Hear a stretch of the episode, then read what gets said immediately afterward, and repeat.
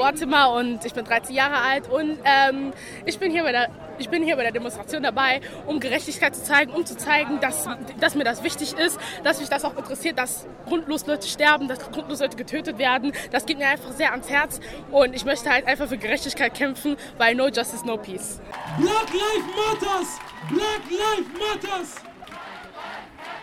Black Lives Matter! Black Lives Matter! Black Lives Black life matters! Black Lives Matters!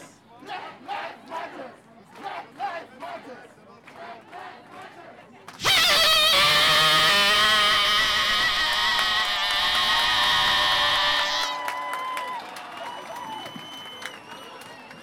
When we say Black Life Matters, we did not only say Black Life Matters, we mean everybody's life is important. When we say you did wrong because you killed George Floyd, we say you did wrong because you're killing one of us. That has to stop!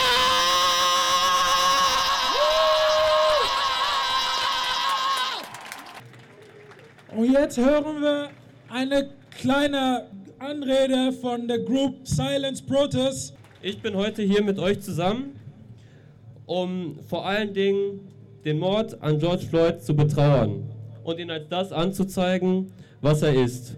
Der unprovozierte und kaltblütige Mord eines weißen Polizisten an einem schwarzen Mitbürger am helllichten Tage.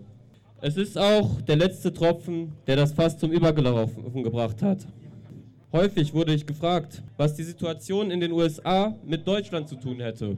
Europa oder Deutschland wird als glühendes Licht der Aufklärung, in dem so viel besser mit dem Thema Rassismus umgegangen wird, behandelt. Ich jedoch sehe vor allen Dingen, wenn ich in die USA gucke, den Unterschied darin, dass wir nicht genug über Namen wie Dominique Kumau oder Christy Schwundreck reden, die hier in Deutschland aufgrund ihrer Herkunft und ihrer Farbe ihrer Haut Opfer von polizeilichem legalem Mord wurden.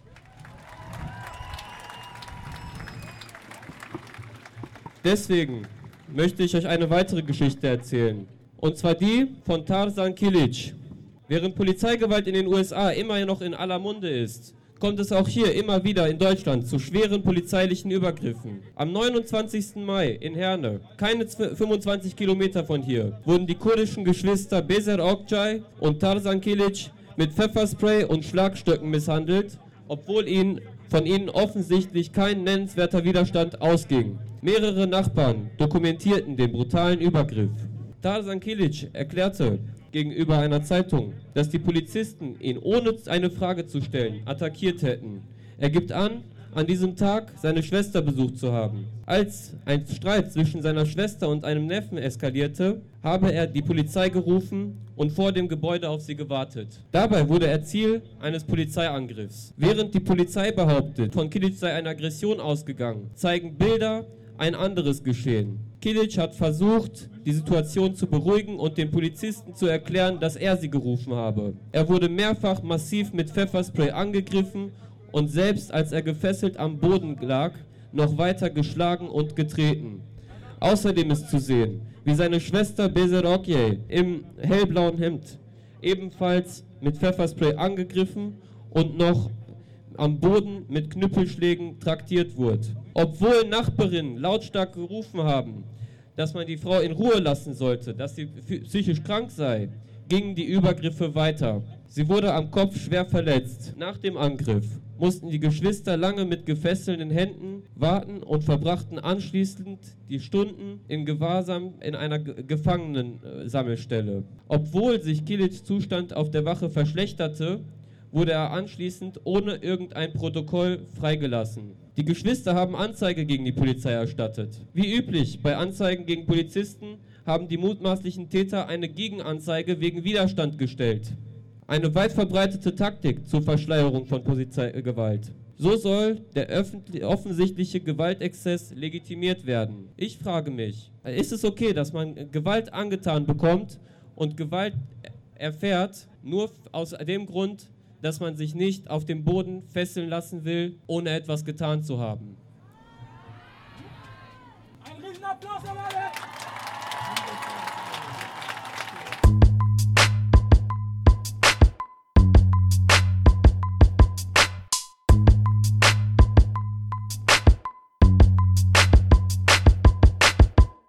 diese Art von Unmenschlichkeit und dieser Rassismus ist ja nicht seit gestern. Ne? Es ist äh, existiert seit Jahrhunderten.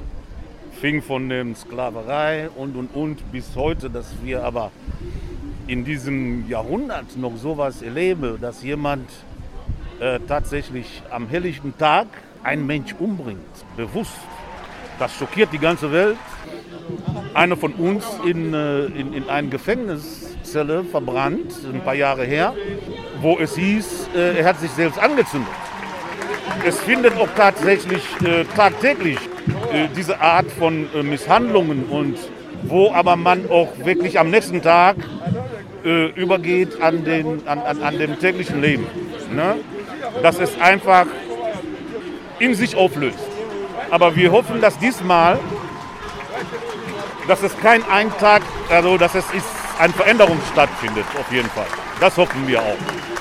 Und nun heißen wir die Vanessa willkommen. Sie möchte uns ganz kurz mal erzählen von ihren Erfahrungen, was, wie sie Rassismus in Deutschland erlebt hat. Ein Riesenapplaus für Vanessa, bitte.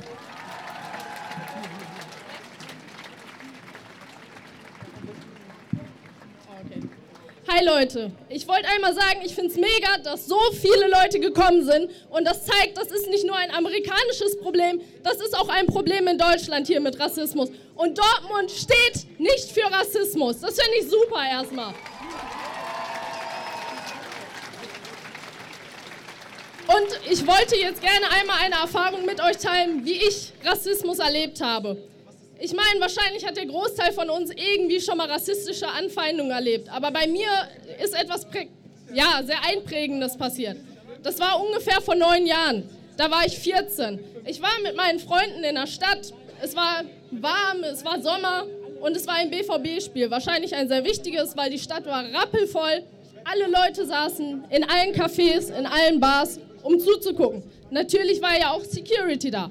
Und ich war mit meinen Freunden unterwegs, was man so macht mit 14. Wir waren shoppen, haben was gegessen und haben uns dann irgendwann vor Karstadt Sport vor dem Maximilian auf eine Bank gesetzt. Und auf einmal kam eine Frau, kaum größer als ich, lief an mir vorbei und meinte, du scheiß Neger.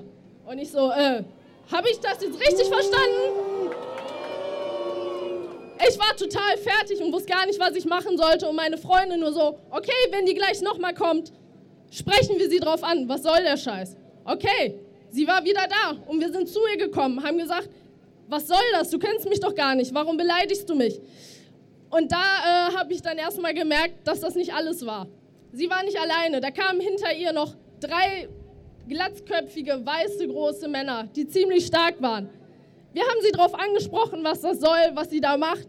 Und sie ist einfach nur ausgerastet, hat mich beleidigt, du scheiß Schlampe und sonst was. Aber das war nicht alles. Sie hat mich rumgeschubst, zu Boden geschmissen. Alle haben zugeguckt und es war, war den Leuten scheißegal. Wir, ja. Wir haben weiter auf sie drauf eingeredet, dass sie das lassen soll, dass sie uns in Ruhe lassen soll, was das denn soll.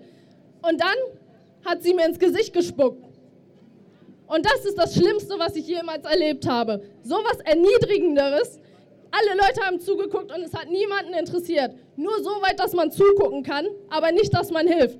Und dann hieß es nur, okay, wenn du scheiß Neger dich nicht hier gleich verpisst, dann schlagen wir dich hier zusammen.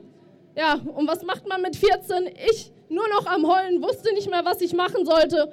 Und dann habe ich mich verpisst, ohne dass irgendjemand der Leute, die zugeguckt haben, egal ob Security oder sonst was, niemand hat mir geholfen. Und ich bin heulend nach Hause gelaufen. Und sowas sollte es hier nicht geben. Man sollte, egal in welchem Alter, keine Angst haben, als schwarze Person auf die Straße gehen zu dürfen, weil wir vielleicht Angst haben müssen, dass wir zusammengeschlagen werden oder im schlimmsten Fall umgebracht werden. Das sollte es hier nicht geben. Nein.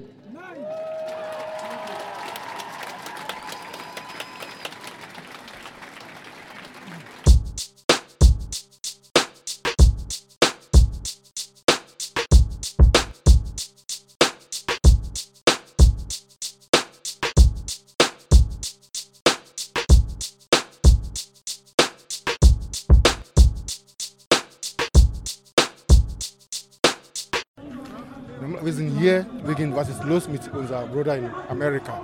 Weil äh, es kann nicht sein, wir wissen das, aber es kann nicht sein, dass immer die Polizei, die nimmt das Gesetz in Hand. Und die machen nur, was sie wollen mit den Schwarzen. Und wenn die Sache kommt, Gericht, die Polizei oder Polizisten, werden gar nicht passiert mit dem. Deswegen wir sind hier. Weil wir sind, ein, ein, wir sind, wir sind alle Menschen.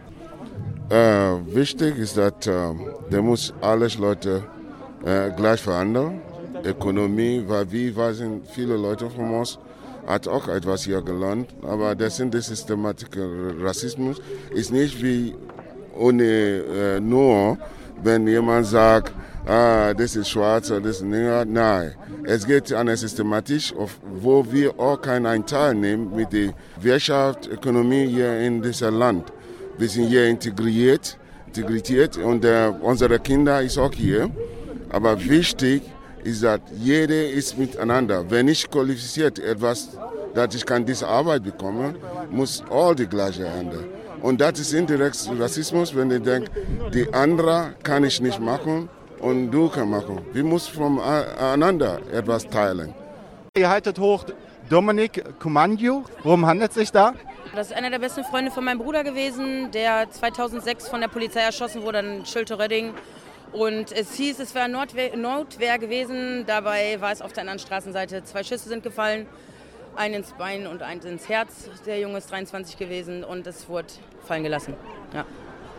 So sieht's aus. Und seitdem bin ich auch leicht geschädigt. Ich bin jetzt erst 32 und das ist halt ziemlich lange her und deswegen habe ich einen leichten Groll gegen die Polizei deswegen bekommen und es hört einfach nicht auf, wie man sieht. Ne? Weltweit sind die Leute auf die Straße gegangen in Solidarität mit Black Lives Matters und in Erinnerung an George Floyd. Du hast es selber jetzt schon angesprochen. Wie würdest du das denn sehen? Ist die Situation bezüglich Rassismus in den USA und Deutschland vergleichbar oder siehst du Unterschiede? Also ich finde, es gibt halt Alltagsrassismus, äh, der halt jetzt nicht so brutal ist, wie natürlich, dass jemand stirbt. Aber das ist tagtäglich so. Das habe ich schon seit dem Kindergarten mitgekriegt und es hört jetzt auch nicht auf. Es ist allein schon diese Aussagen, äh, ich habe ja nichts gegen Ausländer oder ich habe ja nichts gegen Schwarze, aber wenn ich schon dieses Aber höre, äh, ist das Gespräch für mich eigentlich schon beendet. Also ich finde es ich find's traurig, dass es in diesem Jahrhundert im Endeffekt immer noch so ist, dass mein Vater sowas noch mitkriegen muss, dass sowas überhaupt passiert. Und äh, ich hoffe, dass das wirklich, ich glaube, das war nur noch ein Zündlein an der Waage jetzt wirklich, dass das fast zum Überlaufen gekommen ist, dass wirklich die ganze Welt endlich mal zusammenhält und sieht, was hier passiert. Und ich hoffe, dass das auch echt mal jetzt langsam aufhört. Ist noch was, was du vielleicht der Zuhörerinschaft für die nächsten Tage und Wochen mit auf den Weg geben wollen würdest? Ja, dass wir jetzt nicht daran aufhören, was jetzt gerade ist, dass wir jetzt nur eine Demo gemacht haben, sondern dass wir das immer wieder zeigen, dass wir zusammenhalten und wirklich, es wirklich auch meinen und nicht jetzt einfach nur als Instagram-Post, weil alles machen, dass es im Endeffekt wirklich einfach so bleibt und dass es irgendwann einfach normal ist, dass sowas gar nicht mehr, dass man da gar nicht mehr drüber reden muss. Das ist halt das. Dass man da gar nicht, dass es eine Normalität ist, dass Schwarz und Weiß einfach zusammenleben ohne da schwarz und weiß zu sagen. Hi, mein Name ist Bianca, ich bin 22 und gerade ganz minimal nervös. Ich bin Mutter von Zwillingen, die sind drei Jahre alt. Und was soll ich meinen Kindern beibringen, wenn hier Menschen verprügelt und ermordet werden aufgrund ihrer Hautfarbe? Was soll ich denen sagen, wenn vor ihren Augen jemand verprügelt wird oder beleidigt oder bespuckt wird? Ich will sowas nicht mehr sehen. Wir sind das Vorbild unserer Kinder und unsere Kinder sind die Zukunft und die sollen ohne Rassismus aufwachsen. Verfluchte Scheiße nochmal!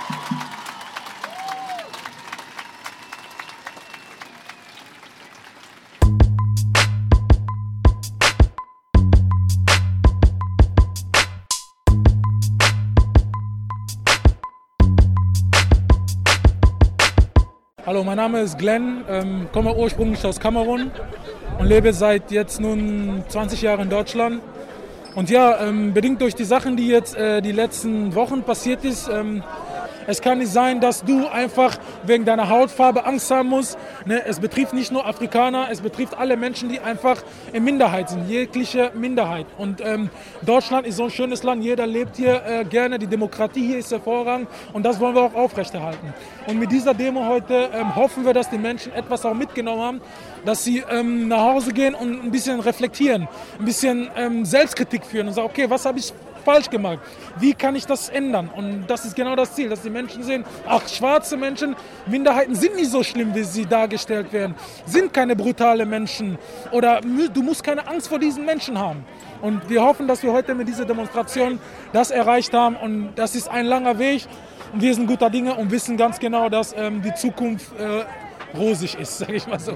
Ja, also ich bin Kuya und bin seit zehn Jahren äh, antirassistisch aktiv, in verschiedenen Gruppen, in verschiedenen Städten. Und heute sind so viele Leute hier zusammengekommen aus so vielen verschiedenen Spektren und auch mit ganz unterschiedlichen Rassismuserfahrungen, aber auch viele Leute, äh, die jetzt keine Alltagsrassismuserfahrungen machen. Es ist total überraschend. Es ist überraschend, dass so viele Leute da sind. Viele schwarze Menschen in Deutschland, sie verstecken sich, sie müssen sich verstecken, weil sie einfach die ganze Zeit dumm angemacht werden, weil sie zum anderen erklärt werden. Und, und von diesen ganzen Sachen, die wir so letzter Zeit mitbekommen an rassistischen Übergriffen seitens der Polizei, wo Leute dabei sterben. Das ist so die Spitze des Eisbergs. Es passieren so viele Sachen und es es gibt so keinen Kontakt innerhalb der Bevölkerung, dass, äh, dass viele Sachen so gar nicht äh, wahrgenommen werden, vor allem von der Mehrheitsbevölkerung nicht wahrgenommen werden. Heute, aber auch vor allem wegen George Floyd, haben viele Leute das Gefühl, endlich auf die Straße gehen zu müssen. Es zeigt halt so, die Leute wollen nicht mehr alleine zu Hause rumsitzen. So. Vielleicht hat auch Corona irgendwie äh, dazu beigetragen, dass viele weiße irgendwie Leute, die sonst immer Party machen und am Samstag gekatert irgendwie sind, dass die heute irgendwie auch auf den Demo gekommen sind. Was aber auch schön ist, ist, dass auch organisiert Linke eine gute Zusammenarbeit leisten mit Black Lives Matter und anderen migrantischen Organisationen, das bringt halt Hoffnung. Ne? Also wenn, wenn migrantische Communities auf sich alleine gestellt sind, dann bekommt halt Mensch auch nicht mit, was sie im Alltag alles durchmachen müssen. Das fängt bei Behördengängen an mit Arbeitsamt, ab das Anmeldung ist, Ummeldung ist oder dann halt so Racial Profiling, wo vor allem migrantische Stadtteile zu äh, Gefahrengebiete erklärt werden, wo die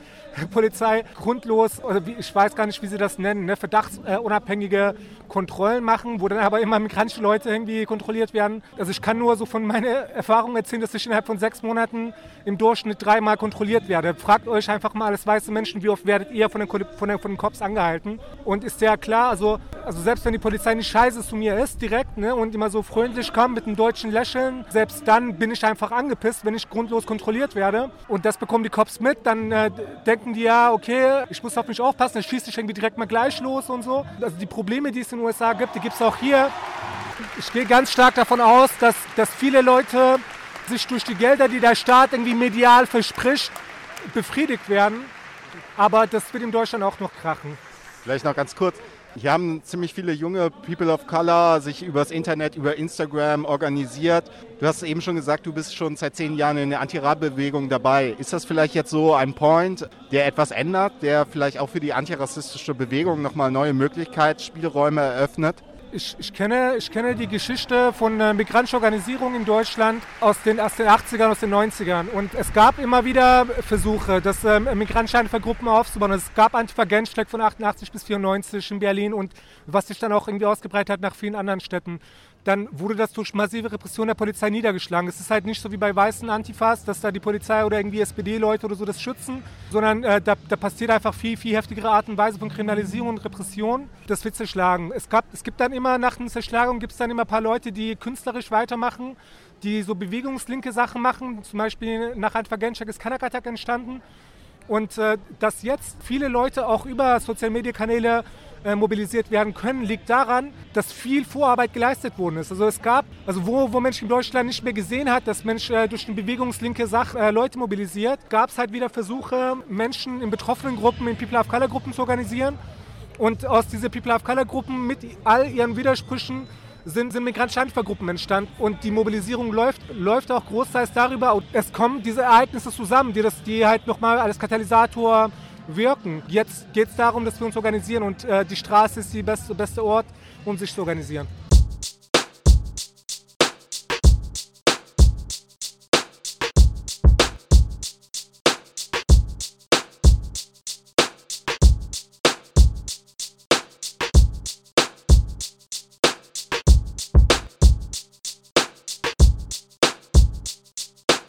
Ich sag mal so, an erster Stelle will ich mich hier bedanken bei jedem, der halt gekommen ist. Und wir haben uns dazu entschlossen, das hier öffentlich zu machen und nicht in einer kleinen Gruppe, weil wir denken, dass dieses Problem ein weltweites Problem ist und jeder hier seine Stimme einmal abgeben sollte, um zu zeigen, wir sind aktiv gegen Rassismus.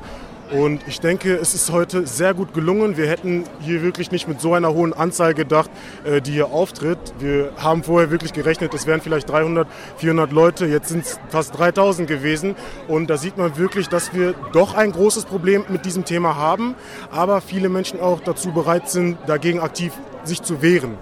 Und wie gesagt, in diesem Sinne, ich hoffe, dass äh, diese, dieses Thema nicht nur für den heutigen Tag gilt bei den Menschen, sondern auch weiterhin in der Zukunft einmal so getragen wird, damit man wirklich zukunftsweise dieses Thema aus dieser Welt schaffen kann. Wir haben zwar einen langen Weg in diese Richtung, aber man hat in allem eine Hoffnung. Und wir sehen in dieser Hoffnung, beziehungsweise ich als Person mit dunkler Hautfarbe, dass ich meine Kinder auf diese Welt setzen kann, ohne dass ich Angst habe, kommt mein Sohn heile nach Hause. Weil ich stelle meine letzte Frage, was ist das für eine Welt, wenn ich schon Angst habe, rauszugehen? Nicht weiß, ob mir der nächste Glatzkopf, sage ich jetzt mal in der Hinsicht, was Böses antun wird. Wie wird es denn bei meiner Schwester sein? Wie wird es bei meiner Mutter sein, bei meinem kleinen Kind, bei meinen Cousinen, die sich da nicht gegen wehren können? Ich bin ein 1,92 Meter großer Junge. Ich kann dagegen noch was tun. Bei der zweiten, dritten Person wird es schon ein bisschen schwieriger. Aber was sollen Menschen tun, die schwach sind? Und denen wollten wir jetzt in dieser Hinsicht hier einmal eine Stimme verleihen.